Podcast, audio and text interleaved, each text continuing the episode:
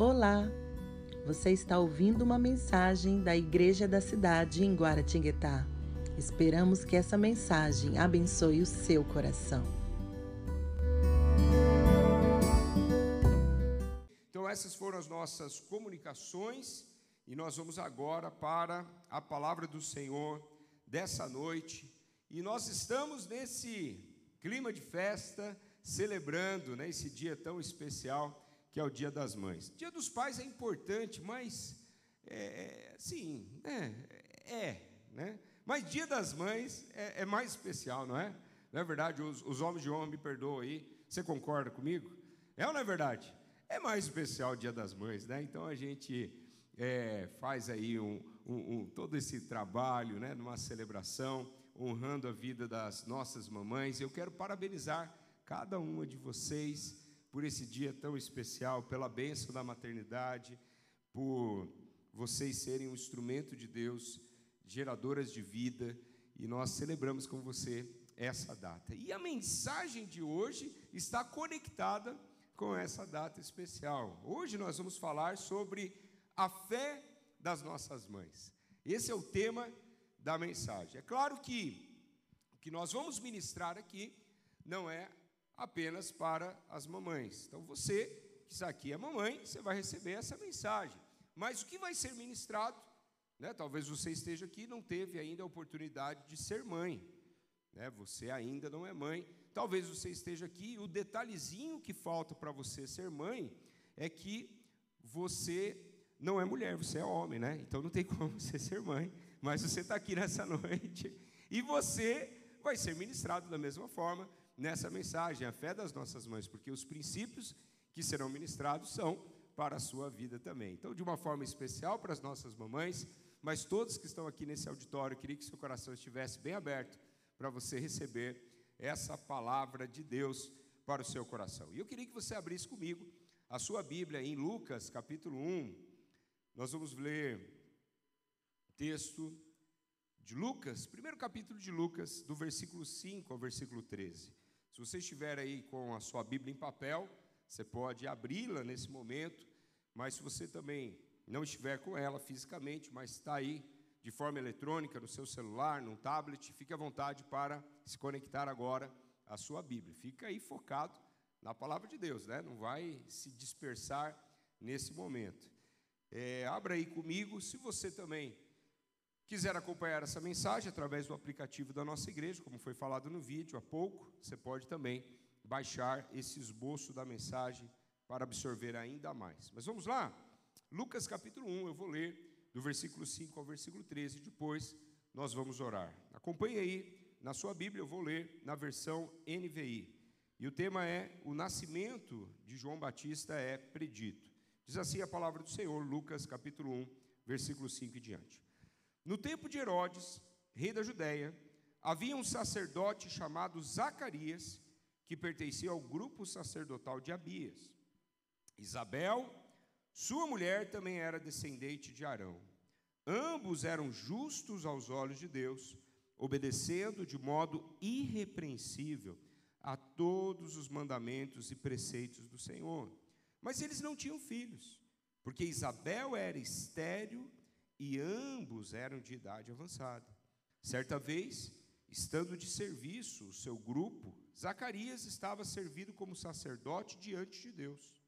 Ele foi escolhido por sorteio, de acordo com o costume de sacerdócio, para entrar no santuário do Senhor e oferecer incenso. Chegando a hora de oferecer incenso, o povo estava todo estava orando do lado de fora e então, versículo 11: E então o anjo do Senhor apareceu a Zacarias, à direita do altar do incenso. Quando Zacarias o viu, perturbou-se e foi dominado pelo medo. Mas o anjo lhe disse: Não tenha medo, Zacarias. Sua oração foi ouvida. Isabel, sua mulher, dará a você um filho e você lhe dará o nome de João. Feche seus olhos, vamos orar. Pai, obrigado, Paizinho, por esse domingo tão especial, por tudo que nós já vivemos nesse dia. Obrigado pela pela oportunidade o privilégio de estarmos aqui na tua casa, juntos como família, adorando a Ti, o nosso Pai, o nosso Deus. Obrigado porque o Senhor se faz presente aqui, nós sentimos a Tua presença. Obrigado por essa data também especial do Dia das Mães. Obrigado por cada mamãe que está aqui, paizinho, seja ministrando. Já foi, já fizemos esse tempo de intercessão, mas mais uma vez colocamos a vida de cada mãe que está aqui e cada um desse auditório. Pai, que por meio da tua palavra, que a tua palavra seja aplicada em cada coração. Traga a revelação, abra os nossos olhos espirituais e os nossos ouvidos espirituais, para que a tua palavra seja um rema na nossa vida e possa algo que vai ser ministrado aqui possa vir direto ao encontro desse coração, Paizinho, porque a tua palavra ela é viva, ela é eficaz, ela é mais cortante do que essa espada bem afiada. Vem falar conosco e penetrar fundo em nossos corações com a tua palavra. E toda a honra, toda a glória, todo louvor, toda a majestade, nós entregamos a ti, Paizinho. Nós oramos assim em nome de Jesus. Amém. Aleluia. A fé das nossas mães. Esse é o tema da mensagem hoje. E nós vamos meditar dentro desse contexto do Dia das Mães, mas como eu disse, ministrando para cada coração que está aqui nessa noite, que o seu coração esteja aberto para receber dessa palavra. Mas falar de, de mães é algo especial, né? Como eu disse, é, ser pai realmente é algo muito bacana, é muito especial. Mas as mamães têm, têm algo especial, tem algo diferenciado. É um amor que é realmente diferenciado. Um autor anônimo ele disse: "Mãe é o amor que fica quando tudo passa". e esse amor de mãe realmente nos impacta, nos inspira. Na é verdade, a gente é inspirado quando nós vemos uma mulher se tornando mãe e a forma como ela cuida dos seus filhos. Né? Mexer com uma criança, mexer com um filho, é despertar uma ursa dentro de cada mulher. É ou não é verdade? As mulheres estão aí, as mães. Nós vemos isso até mesmo na natureza, acontecendo isso. É, eu, eu lembro, eu contei hoje de manhã, né? É, eu vi um vídeo, hoje mesmo, de uma, de uma mamãe passarinho ali numa fazenda não sei se você assistiu esse vídeo. Tem ali o buraco onde estava o ninho, e ela em cima daquele buraco, e a máquina agrícola vindo para semear, né, para passando ali o, aquele trator enorme para fazer a semeadura. E aquela mamãe passarinho, onde estava o ninho, ela vê a máquina vindo, mas ela não se mexe.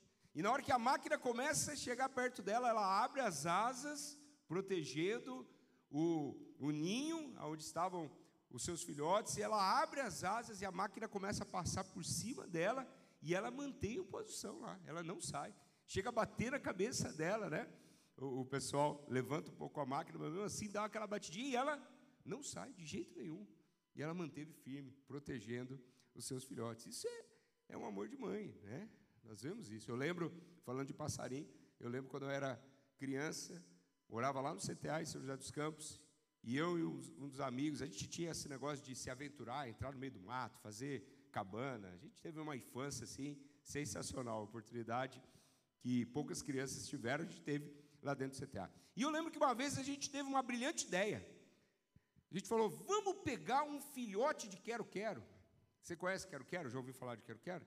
Aquele passarinho que fica fazendo o quê? Que, como é que ele canta? Quero, quero, quero. É isso aí mesmo. Por isso chama quero, quero, né? E nós falamos, vamos pegar. Daí a gente foi, eu e meu amigo, e moleque, criança, né? Fomos lá, vimos o filhotinho, estava tava solto lá no campo, sozinho, e ele foi catou, e nós saímos correndo com o filhote, ele com o filhote na mão, eu com um pedaço de bambu atrás, e de repente começa a mamãe, quero, quero, vir para cima da gente, mas vim com força, com força. E eu rodando bambu, e a mamãe quero, quero vindo para cima, dando as bicadas na cabeça, né, dele, minha, e eu falando para ele: larga o filhote, larga o filhote. Daí ele largou, e a gente saiu correndo, olhou para trás, só viu a mamãe, quero, quero, vindo para pegar o filhotinho, deu umas bicadas na cabeça dele também, que deu uma disciplinada nele também, né?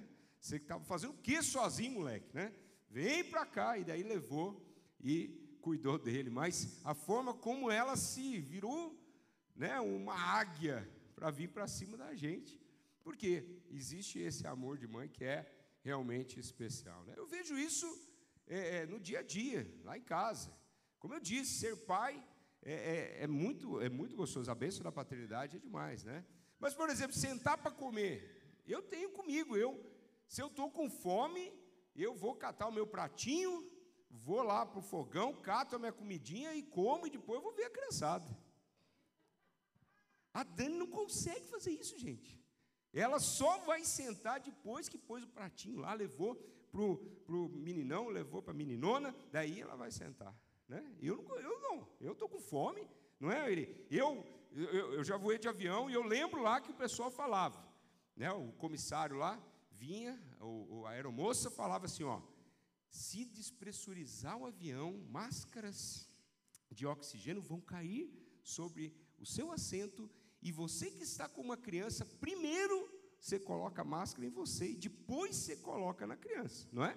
Então, eu, se eu estou com fome, eu vou comer primeiro, depois eu vou colocar a máscara na criança, não é? Mas a mãe não consegue, gente. É algo especial, é algo diferenciado, realmente algo que nos inspira. Né, algumas mamães que nós vemos, né, de, que, de homens que marcaram a história. George Washington, primeiro presidente dos Estados Unidos, testemunho com relação à mãe dele, diz assim: Minha mãe foi a mulher mais bela que já, jamais conheci.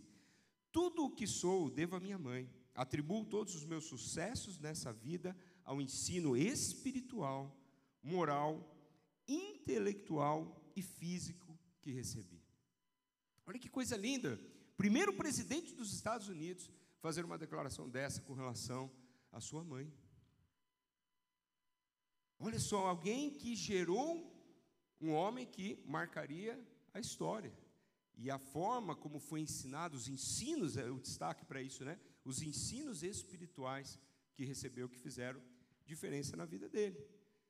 Outro testemunho do Chuck Norris. Quantos conhecem aí Chuck Norris? Tem até a fotinho dele aí na, no PPT. Chuck Norris, falando da sua mãe. Ele disse assim: minha mãe orou por mim a vida toda, diz Chuck Norris, em homenagem à mãe, que fez 100 anos de idade. E eu não sei se você sabe, mas o Chuck Norris, ele se converteu, e diz a lenda que no dia que ele se converteu, o inferno deu uma tremida lá, porque o Chuck Norris, você está ligado, né? Se o Van Damme é de um jeito, se o Arnold Schwarzenegger é de um no nível, se o Stallone é no nível, Chuck Norris está num nível muito mais acima, né? Você lembra do, do avião, do. Não, não vou contar isso. Depois você pesquisa lá e vê do Chuck Norris desafiando o Van Damme, né? Van Damme andando em cima de caminhão o Chuck Norris no avião com um monte de gente em cima. É, é o Chuck Norris, gente. E ele diz o quê? A minha mãe orou por mim a vida toda e ele se converteu por causa da oração de uma mãe. E eu tenho certeza que tem muita gente aqui que você está aqui hoje, sabe por quê? Porque a sua mãe orou e chorou por você. Talvez a sua mamãe não esteja aqui nesse momento. Talvez a sua mamãe já esteja com o Senhor, mas ela orou por você, ela intercedeu ela marcou a sua vida. A gente lembra, por exemplo, de Susana Wesley, mãe de John Wesley. Puxa, é, é, é, Charles Wesley e John Wesley, homens assim que marcaram e foram responsáveis por um grande avivamento, mas quase tudo da vida dele estava associado à educação que ele recebeu de Susana Wesley que fez a diferença na vida, que orou, que ensinou, que ministrou a palavra. E se hoje né, estamos vivendo, né, muito do que temos vivido foi fruto de avivamentos que aconteceram, e mães que oraram, mães que ministraram nos seus filhos, que fizeram a diferença.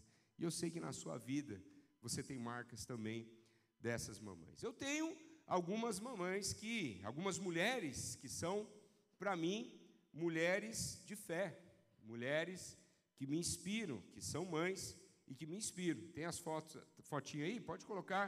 Uma delas é a minha mamãe, né? A minha mãe, que alguns aí conhecem, de vez em quando ela está aqui na Iceguará. A mamãe é essa que está colocando com a plaquinha Parabéns, Sara. Essa aqui foi no batismo da Sara.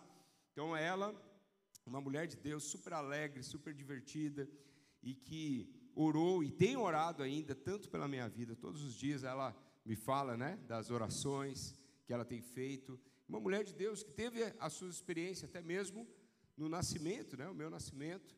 Eu sou filho único. Ela teve um filho só, mas um filho que foi caprichado, né? Que foi que vale por dez filhos. Aleluia! A, a minha esposa que diga, né? Então, é, mas até as experiências, né? Não tenho tempo aqui para contar, até mesmo o nascimento, a forma como foi sobrenatural, né? As experiências que ela teve. Então, para mim, uma mulher de Deus, uma mãe de fé. Do lado, tem aqui no meio meu pai, mas do lado tem a minha sogra, a minha santa sogra, aleluia. e a minha sogra é uma mulher de Deus, mãe da Dani, e que realmente é uma mulher usada por Deus, uma intercessora, uma mulher cheia de dons espirituais, né, que tem feito a diferença, que tem marcado a história de vidas, né, que criou seus quatro filhos, né, dentro dos desafios, dentro da tendo que trabalhar, tendo que ter dois empregos, mas ela criou e todos eles estão nos caminhos do Senhor. Então é uma mãe de fé que também inspira a minha vida. E lógico, né, falar de mamãe tem que falar de uma que me abençoa demais, que é, pode pôr a fotinho, é essa daqui, né? Ah, eu tenho que falar, gente, tem que fazer o meu, né, ganhar os pontinhos. Aleluia.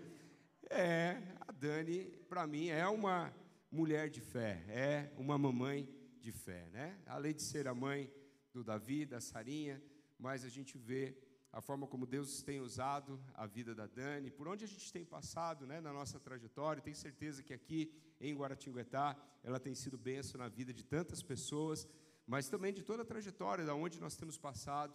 Eu creio muito né, que Deus não nos conectou apenas no casamento, mas na nossa união, Deus uniu propósitos. E eu vejo na Dani essa mulher de fé, essa mãe de fé, que tem feito a diferença, né?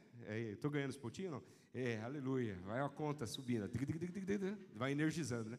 Então, é, mas de verdade, é uma outra mãe também que me inspira. Então, três mães que são referência para mim: a minha mãe, a minha sogra e a minha esposa, que eu creio que tem feito a diferença. E você tem mulheres que são referência para você, a sua própria mãe ou outras mulheres que marcaram a sua vida e que você precisa ser grato a Deus por tudo que elas representam na sua história.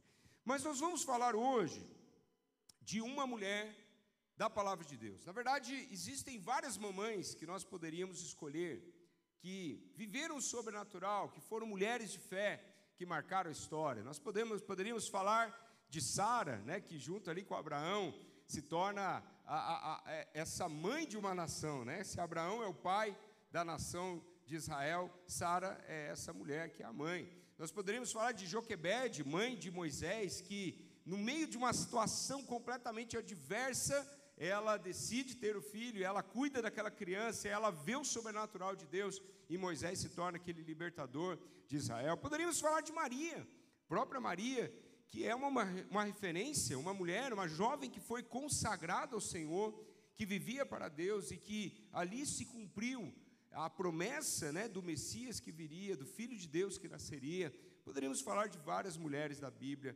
todas elas com uma história, todas elas com desafios enormes, né? Inclusive a Sara hoje, ela estava ontem, né? Ela estava pesquisando sobre mamães da Bíblia e ela falou: Nossa, pai, mas as mães da Bíblia, todas elas passavam por dificuldade, né? É impressionante, quase todas elas eram estéreis e viveram milagres, né? E realmente nós vemos histórias de transformação que aconteceram na vida dessas mães. Mas nós separamos uma para falar hoje, que veio ao nosso coração, e é exatamente essa mulher chamada Isabel. Isabel já começa Deus ministrar na nossa vida, já por meio do nome dela, porque o nome Isabel em hebraico significa que se dedica a Deus. Uma mulher que o próprio nome já dizia, dedicada a Deus. Olha que benção. E uma mulher que tinha esse sonho de se tornar mãe, que aliás, nós precisamos valorizar como uma grande benção.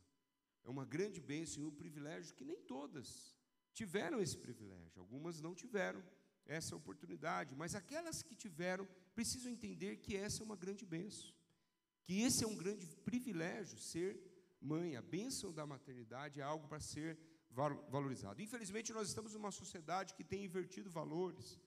E a gente se depara, às vezes, com algumas surpresas. Né? Eu lembro do meu trabalho, no, no, quando eu estava lá na, na Embraer, e eu lembro de um casal muito bacana, que a gente tinha contato com eles, né? gente boa demais, mas que tinham tomado uma decisão, que eles falaram assim, nós não vamos ter filhos. Não, mas por que tem algum problema? Vocês, é, é algo que impeça, né? Não, simplesmente porque dar filho dá trabalho, e a gente quer viajar, a gente quer curtir, a gente tem nossos planos de conquistar coisas na vida, e filho vai atrapalhar. Olha que coisa, né? E infelizmente esse pensamento está mais comum do que a gente imagina nos dias de hoje, que deve ser abolido, gente, de verdade. Se você é mãe, ei, entenda que é um privilégio, que é uma bênção ser mãe. Se você é mulher e tem essa oportunidade de se tornar mãe, encare isso como algo de um privilégio de Deus para a sua vida. E nós vemos a vida de Isabel que desejava se tornar mãe. Mas não apenas ser mãe. É necessário ser mãe fiel para ser usada por Deus. Que esse seja o alvo da sua vida. Não apenas ser mãe, se tornar mãe, receber essa bênção, esse privilégio da maternidade, mas assim como Isabel, ser dedicada a Deus para ser usado dentro dos propósitos que ele tem para a sua vida. E nós vimos que da história de Isabel, a gente lê um pouquinho, mas só resumindo esse contexto, né, em Lucas capítulo 1, versículo 5, fala: Houve nos dias do rei de Herodes, o rei da Judéia, um sacerdote chamado Zacarias, da turma de Abias, e a sua mulher era descendente de Arão e chamava-se Isabel. Então, Isabel, apenas um contexto para você, que na tradição romana, até também conhecida como Santa Isabel, ela era esposa de Zacarias, que viveu irrepreensivelmente e ali um anjo aparece para Zacarias para anunciar que a oração deles estava sendo atendida, que eles teriam um filho e o seu nome se chamaria João. Depois, mais para frente, lendo o texto, você vai ver do encontro que acontece. Maria, é, é, Isabel era parente também de Maria. E ali nós vemos um encontro, né? Um encontro sobrenatural que acontece, porque a jovem virgem estava grávida. E a idosa estéreo também estava grávida. Ali elas se juntam no encontro de barrigas, né, para fazer, eu acho que o chá de bebê, né, uma da outra, e algo sobrenatural acontece. Depois nós vamos ver mais dessa história. Mas sobre as mães, o que dar e o que esperar? Alguns conselhos para você. Dê à sua mãe amor, respeito, honra e obediência. Né? Você precisa dar isso para a sua mãe. E o que você tem que esperar de uma mãe? Espere amor, espere cuidado, espere orientação e espere disciplina. Então, você aí que é filho, espere tudo isso: amor, cuidado, mas espere também disciplina. A havaiana ainda está em moda nos dias de hoje, não é? Isso é um instrumento que toda mãe ela nasce já com o seu kit de habilidades, e uma das habilidades é a havaianas que fica no cinturão né, da Mulher Maravilha, tem uma havaiana para poder disciplinar. né? Então, faz parte, disciplina também você tem que esperar de uma mãe. Mas vamos lá, queridos, alguns princípios que eu queria que você anotasse, meditasse sobre esses princípios que eu quero ministrar. Por meio desse texto, da palavra de Deus, dessa história tão linda da vida de Isabel, nós podemos extrair alguns princípios sobre as mulheres que são mães de fé e como eu disse, que pode ser aplicado não apenas às mamães, mas também cada um aqui pode receber desses princípios. Vamos lá, anote aí: mulheres que são mães de fé, elas, em primeiro lugar, zelam pela sua integridade pessoal. O versículo 6 nos fala sobre Zacarias e Isabel e diz o seguinte: ambos eram justos aos olhos de Deus, obedecendo de modo irrepreensível aos mandamentos e preceitos do Senhor. Aleluia, aleluia. Um casal que teve um chamado tão especial. Uma mãe, né, que ainda não era mãe, mas uma mulher que recebe esse chamado especial para gerar um homem de Deus, como foi João Batista. Mas nós vemos que a fidelidade é um pré-requisito dessa chamada.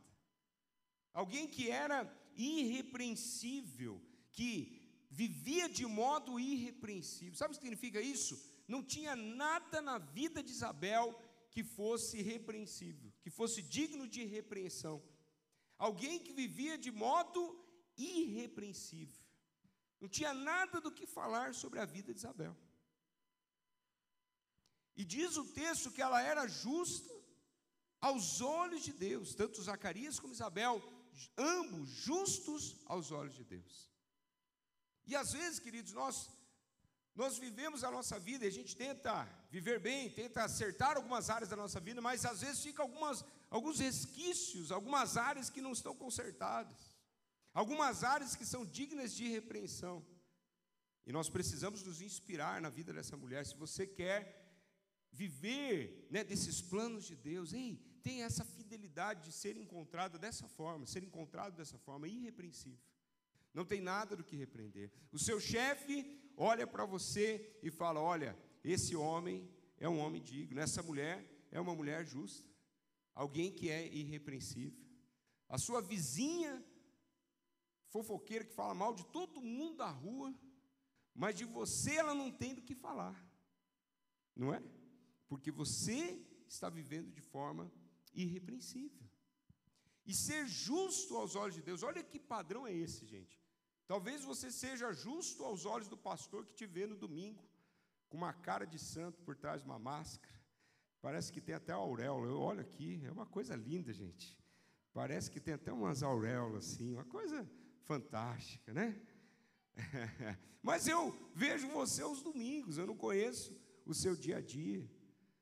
Mas talvez tenham pessoas que estão lá no dia a dia, no seu trabalho, e que têm um testemunho sobre você dizendo: Ele é justo, Ele é justo. Uma pessoa, isso é ótimo, você já elevou o seu nível. Mas mais do que isso, porque essa pessoa talvez te conheça do trabalho, mas não sabe como é que você em casa. Mas talvez você tenha o testemunho de alguém de dentro de casa que te conheça, do seu esposo, da sua esposa, que pode falar: esse é um homem justo, essa é uma mulher justa. Eu, como pregador, eu estou pregando aqui e a minha esposa está ouvindo. Tem pregador que, quando está pregando, dependendo do tema que está falando, a esposa começa a se encolher na cadeira e começa a fazer assim, ó. Porque uma coisa é o que está falando, outra coisa é o que é em casa. Mas não é, né, amor? amor? Depois de tudo isso que eu falei, você vai falar que é, né? Amém. Certinho, não é? Certinho? Então, ela pode falar, ele é justo a, a, a, dentro de casa, não é? Mas olha que testemunho num padrão ainda maior, porque é um testemunho de Deus falando assim: ambos são justos aos olhos de Deus. Sabe o que significa isso? 24 horas por dia, sete dias da semana, Isabel tinha esse padrão de vida. Sabe o que significa isso? Era quando ninguém estava vendo. Ninguém, o chefe, o marido, a vizinha fofoqueira, ninguém estava vendo. Mas ela sabia que Deus estava vendo e ela vivia de forma irrepreensível. Esse tem que ser o padrão para mim e para você. Ser justo aos olhos de Deus. Eleve esse padrão de santidade da sua vida, querido. Se você entrou aqui nessa noite, como eu disse, talvez com áreas que você é digno de repreensão, essa é a noite da mudança.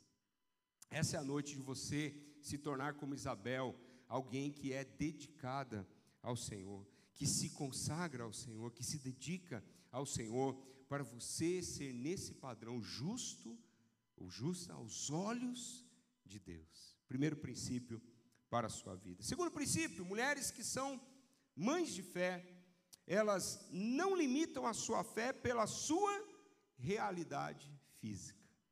Qual era a realidade física de Isabel? Versículo 7. Olha só o que diz o texto. Mas eles não tinham filhos, por quê? Porque Isabel era estéril e ambos eram de idade avançada. Qual era a realidade física de Isabel? Qual era a circunstância de impossibilidade que ela estava vivendo?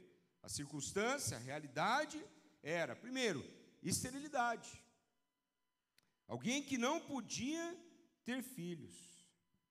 E esse, queridos, se hoje já é tenso essa questão de não poder ter filhos, naquele tempo, no tempo bíblico, era algo assim muito grave, muito grave.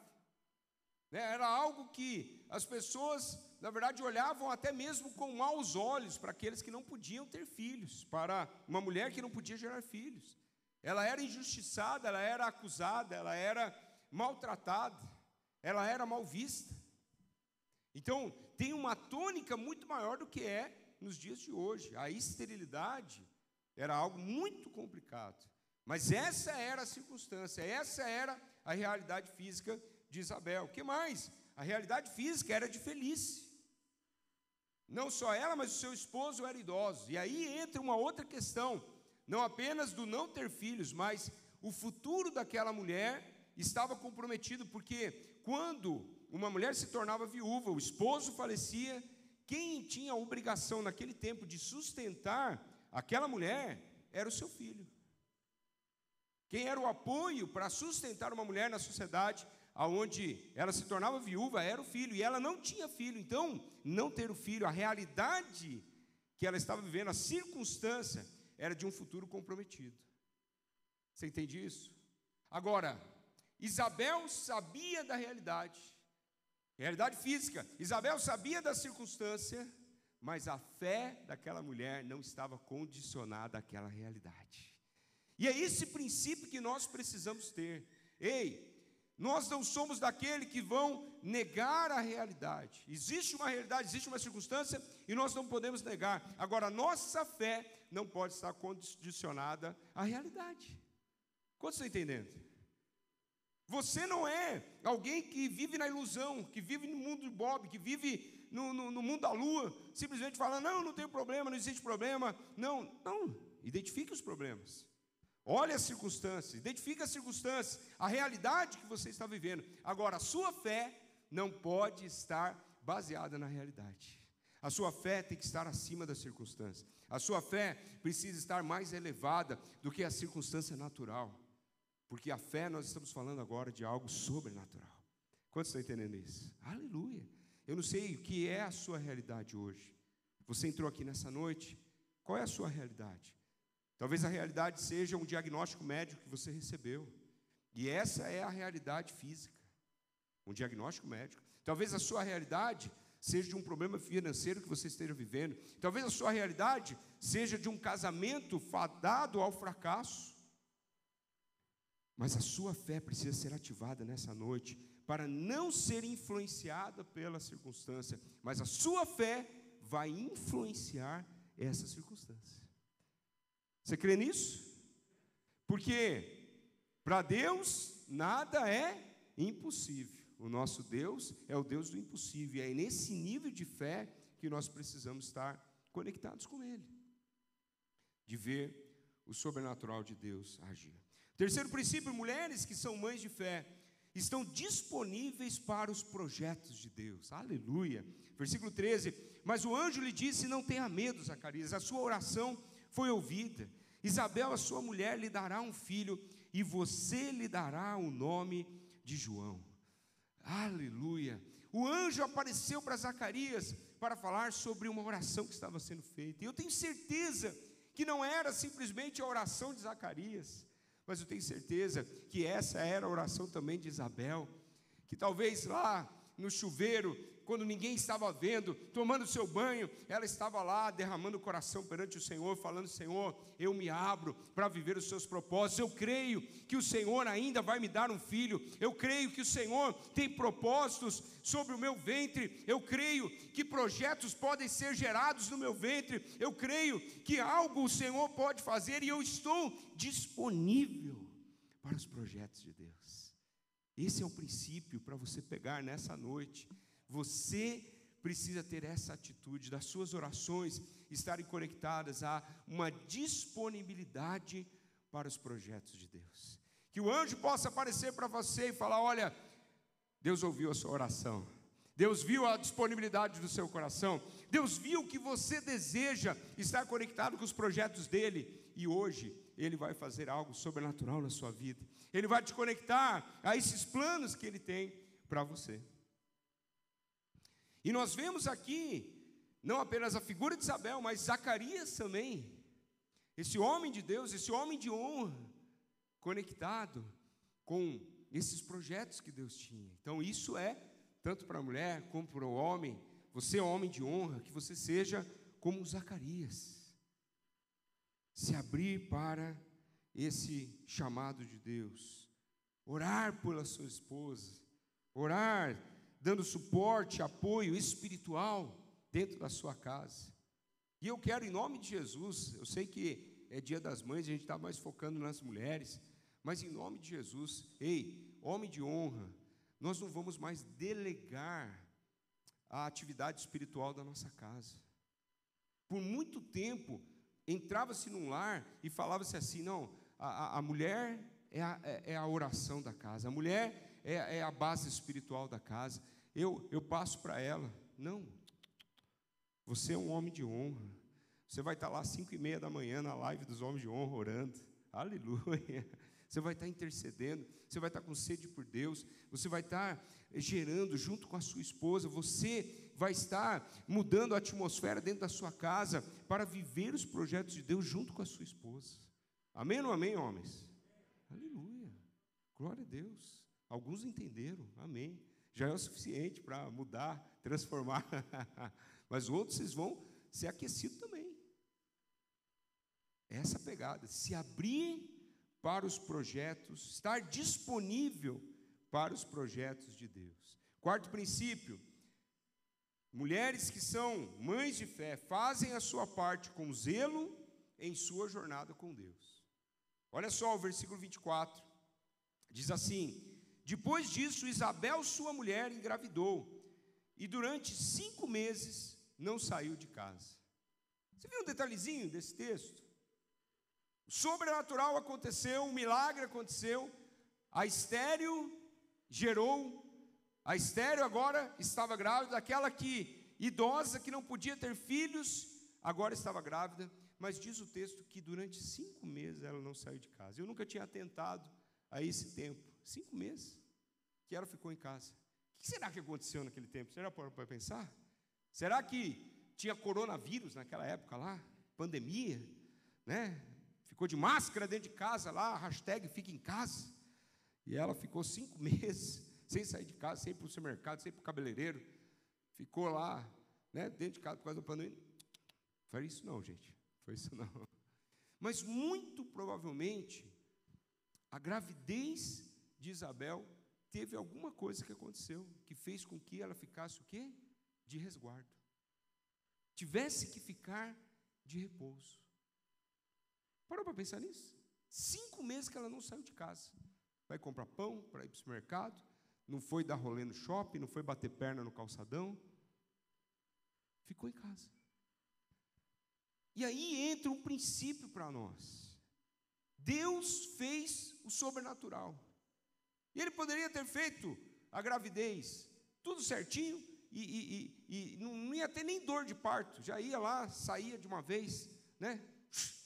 Sem sentir. Podia acontecer? Podia. Deus faz, faz do jeito que quiser. Se ele quisesse fazer a gestação toda em um mês, ele faria. É ou não é? Você crê nisso ou não crê? Eu creio. Mas não isentou o sobrenatural, o impossível Deus fez, mas teve algo que foi um desafio para ela. Foi uma luta que ela precisou enfrentar durante o tempo da gestação.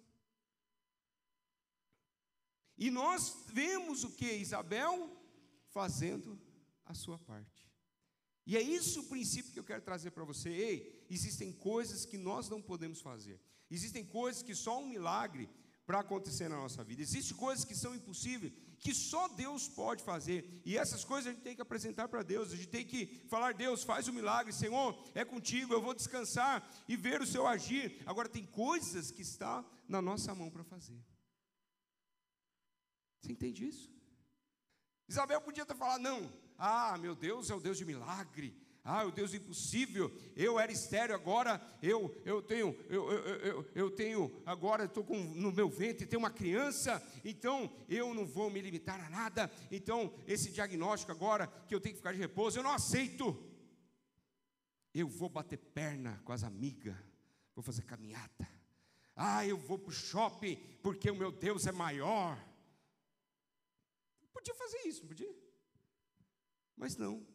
Ei, eu sei que existe algo que só Deus podia fazer. Agora tem algo que sou eu que tenho que fazer. É o meu tempo, é a minha luta, é o meu momento. E eu vou enfrentar. Eu vou ficar em casa. Eu vou cuidar da minha saúde. Você está entendendo isso, gente? Tem gente que confunde as coisas. Existem coisas que Deus faz e a gente tem que depender dele. Agora tem coisas que é com você. Deus pode hoje restaurar o seu casamento que está falido. Um milagre pode acontecer e mudar o coração do seu cônjuge. Agora tem coisas no casamento que é com você, filho. É você que tem que fazer. Deus hoje pode tocar nas suas finanças e aquilo que é um desespero para você, de uma hora para outra pode mudar. Mas tem coisas que é com você. É esse cartão de crédito que precisa ser quebrado. É essa planilha que precisa ser feita com orçamento. Existe o sobrenatural, que é Deus que faz, mas existe o natural que está na sua mão para fazer. Então é esse princípio que eu quero que você pegue. Isabel recebeu do sobrenatural, mas teve a parte dela. E ela fez com zelo, ela enfrentou o que precisava ser enfrentado. Então tenha isso no seu coração. Quinto princípio: mulheres que são mães de fé esperam a provisão da justiça do céu. Lembra que ser estéreo, não ser mãe, naquele tempo era algo que gerava inclusive afrontas, injustiças. As pessoas maldosas falavam sobre isso, mas o versículo 25 diz assim: E ela dizia: Isto é obra do Senhor. Agora ele olhou para mim favoravelmente para desfazer a minha humilhação perante o povo. Ei, mães e homens também, todos que estão aqui hoje, espere a provisão de justiça do céu. Talvez hoje você esteja passando por uma situação de injustiça. Talvez hoje você esteja passando por uma situação que gere humilhação, que gere um desconforto. Ei, não vai tirar satisfação, não. Não vai tentar fazer justiça com as suas próprias mãos. De você levantar e falar assim, não, eu não aceito mais, e agora eu vou para o pau, eu vou brigar, eu vou, eu vou, é, é, é, eu vou lá e fazer o barraco. Não. Quando somos injustiçados, sabe o que nós temos que fazer? Pegar essa injustiça e apresentar diante de Deus. Senhor, o Senhor sabe. O Senhor sabe que eu sou tua filha, o Senhor sabe que eu sou tua serva. O Senhor sabe da justiça que eu tenho vivido, a forma como eu tenho vivido. O Senhor sabe o que tem sido feito, o que tem sido falado, o que tem sido colocado de humilhação na minha vida. Mas Deus, eu quero vir para o Senhor. Eu quero olhar para o Senhor. E eu quero entregar toda essa injustiça, eu quero entregar a Ti, Deus. É assim que nós temos que agir. Ei, e espere que no tempo certo, no tempo certo, como nós vimos acontecendo com Isabel, a provisão da justiça do céu virá sobre a sua vida. Você não vai precisar ir para o Facebook, você não vai precisar ir para o Instagram para ficar respondendo comentário, para ficar debatendo, batendo boca em rede social. Entrega para o Senhor, filho. Entrega para o Senhor, filha, que no tempo dele a provisão de justiça virá. Você vai ver o agir de Deus sobre a sua vida. E por último, último princípio desse texto: mulheres que são mães de fé buscam a plenitude do Espírito Santo. Versículo 41, acontece aquela história que eu mencionei para vocês. Aquele encontro de barriga acontece. E olha o que, que aconteceu quando Maria e Isabel elas se encontraram. Versículo 41 diz assim: Ao ouvir Isabel a saudação de Maria, saltou a criancinha no seu ventre, e Isabel ficou cheia do Espírito Santo. Aleluia! Ei, o último princípio: buscam mulheres né, e homens que buscam a plenitude do Espírito Santo. Essa é uma marca que tem que estar na sua vida. Você consegue imaginar? Eu, eu, eu, eu, eu, eu dou umas viajadas, você sabe disso. Quem me conhece sabe que eu sou meio mundo de bob, eu fico imaginando a situação. Você imagina um encontro, depois de cinco meses, ela teve o tempo de resguardo, ela teve aquele tempo de cuidar da saúde, mas agora estava liberada. E ela vai se encontrar com Maria. E aquele encontro sobrenatural acontecendo. Porque era jovem, virgem, que estava grávida. E agora a idosa, estéril, que chega grávida também. E as duas se encontram naquele momento. E quando chega perto, num ventre estava Jesus, no outro ventre, João Batista. E eu não sei o que aconteceu no mundo espiritual, gente, mas alguma coisa aconteceu. Jesus já liberou algo ali dentro do ventre, bebezinho. Já, já. E João Batista, João Batista, Batista, hein? Batista. Ele ali, quando chegou perto de Jesus, alguma coisa aconteceu, ele já dentro da mãe, já rodopiou, deu um aviãozinho ali, ó. Uh! E a barriga da mãe começa a sacudir. Isabel vê o negócio acontecendo. E de repente ela o quê? Foi cheia do Espírito Santo. Aleluia! Começa a transbordar o Espírito Santo. E aquele encontro termina num, num chacatar. Eita glória! Aleluia! Cheia do Espírito Santo. Ei, mamãe, é esse padrão que Deus espera de você, de você ser cheia do Espírito Santo. Homem de honra, você que está aqui, você precisa ser cheio do Espírito Santo. E quando eu falo ser cheio do Espírito Santo, eu estou brincando aqui dos movimentos e tal, não tem nada a ver disso. É você viver na plenitude do Espírito Santo. O Espírito Santo que habita dentro de você agora, ele transborda na sua vida, você começa a fluir. Você começa a viver a sua vida com intimidade com ele. Isso é ser cheio do Espírito Santo. Ei, você vai criar os seus filhos não no padrão desse mundo. Sabe por quê? Porque você é cheia do Espírito Santo. Você vai abrir a boca não para amaldiçoar os seus filhos, você vai abrir a sua boca para abençoar, porque você está cheia do Espírito Santo. Você vai enxergar sobre os seus filhos, não o que todo mundo enxerga. Talvez a professora esteja falando algo sobre o seu filho, mas ela está olhando com os olhos naturais, ela está olhando dentro de uma visão distorcida. Você é cheia do Espírito Santo, você já está enxergando um futuro para o seu filho, algo específico que Deus tem para ele. Seja cheio do Espírito Santo, querido. Ah, seja alguém que o seu lar vai ser um lar desses encontros. Jesus e o Espírito Santo vão estar lá. Ei, Espírito Santo, aleluia. As pessoas vão entrar lá e vai acontecer como aconteceu com Isabel. Quando entrar na sua casa, algo vai acontecer. Vão sentir algo diferente. Eles vão falar, e talvez, se ela não é crente, vai chegar lá e falar assim: Meu Deus, tem uma energia nessa casa. Ah, eu sinto uns calafrios, sim. Você fala, é, tem energia mesmo aqui, tá, ó, tá fluindo. Uh! Porque essa casa, ela é cheia do Espírito Santo. Ah, eu sinto, sinto uma, uma, uma coisa diferente. É, essa coisa diferente se chama Espírito Santo, que está aí disponível, querendo te pegar. Ah, você não tem ideia. Faz tempo que ele está tentando. É só você abrir o seu coração hoje para Jesus, e ele vai pegar você também. E você vai ser cheio do Espírito Santo. Quantos querem isso? Plenitude do Espírito Santo. E eu termino concluindo essa mensagem do que aconteceu. Lucas 1:57 diz: Ao se completar o tempo de Isabel dar à luz, ela teve um filho. E esse menino, queridos, que nasceu, nada mais, nada menos do que João Batista.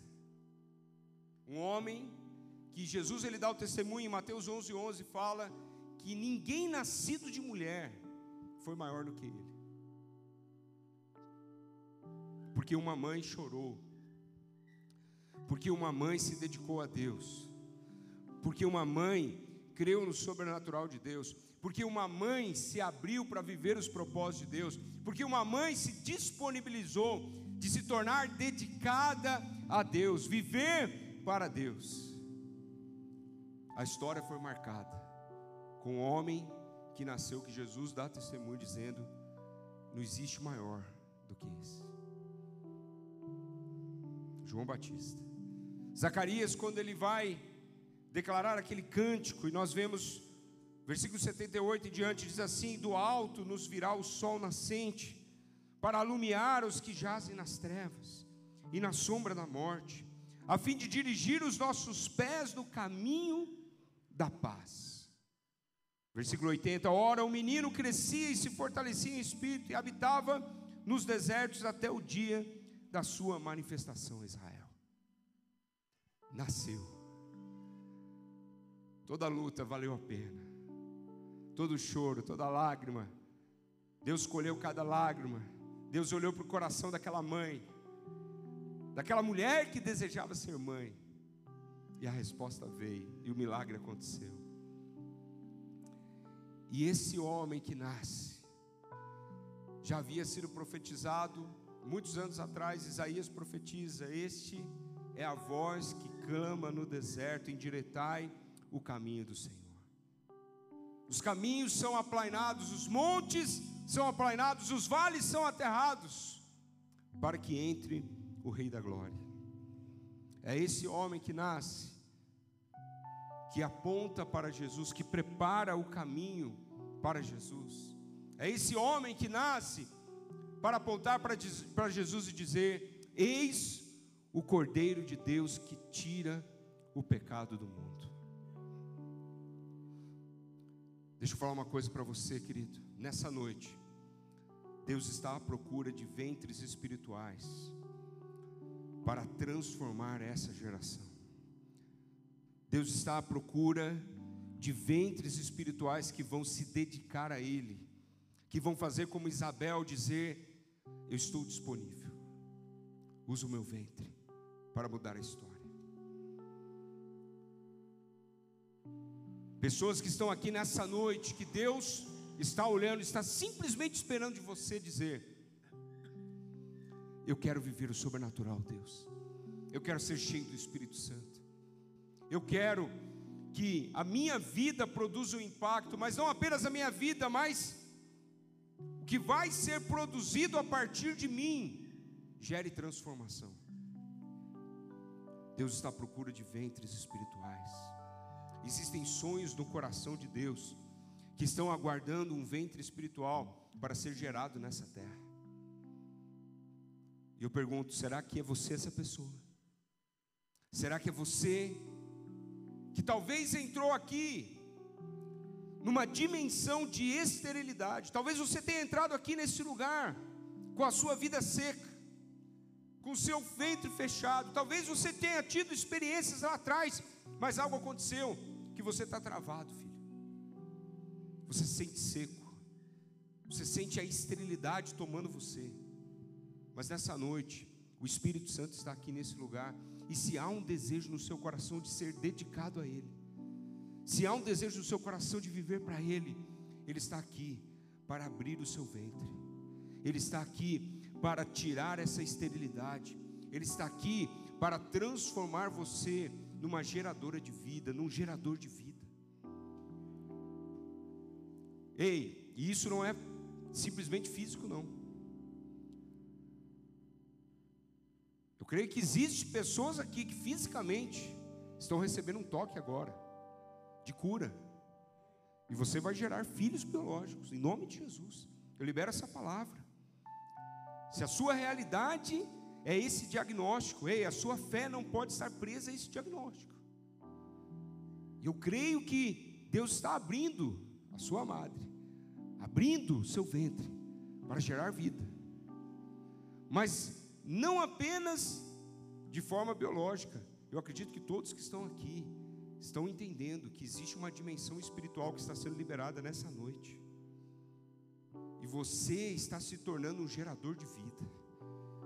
Filhos e filhas espirituais estão sendo gerados nessa noite. Sonhos e planos, projetos no coração de Deus estão vindo para encontrar um ventre, um ventre fértil, aonde será gerado esse projeto e vai transformar algo na terra. Através da sua família, através da sua casa, através da sua ação ministerial nesse lugar, na igreja, através da sua ação ministerial nessa cidade. Algo está sendo gerado nessa noite. Se você deseja isso, querido, eu queria te convidar a você ficar em pé no seu lugar. Você pode ficar em pé nesse momento?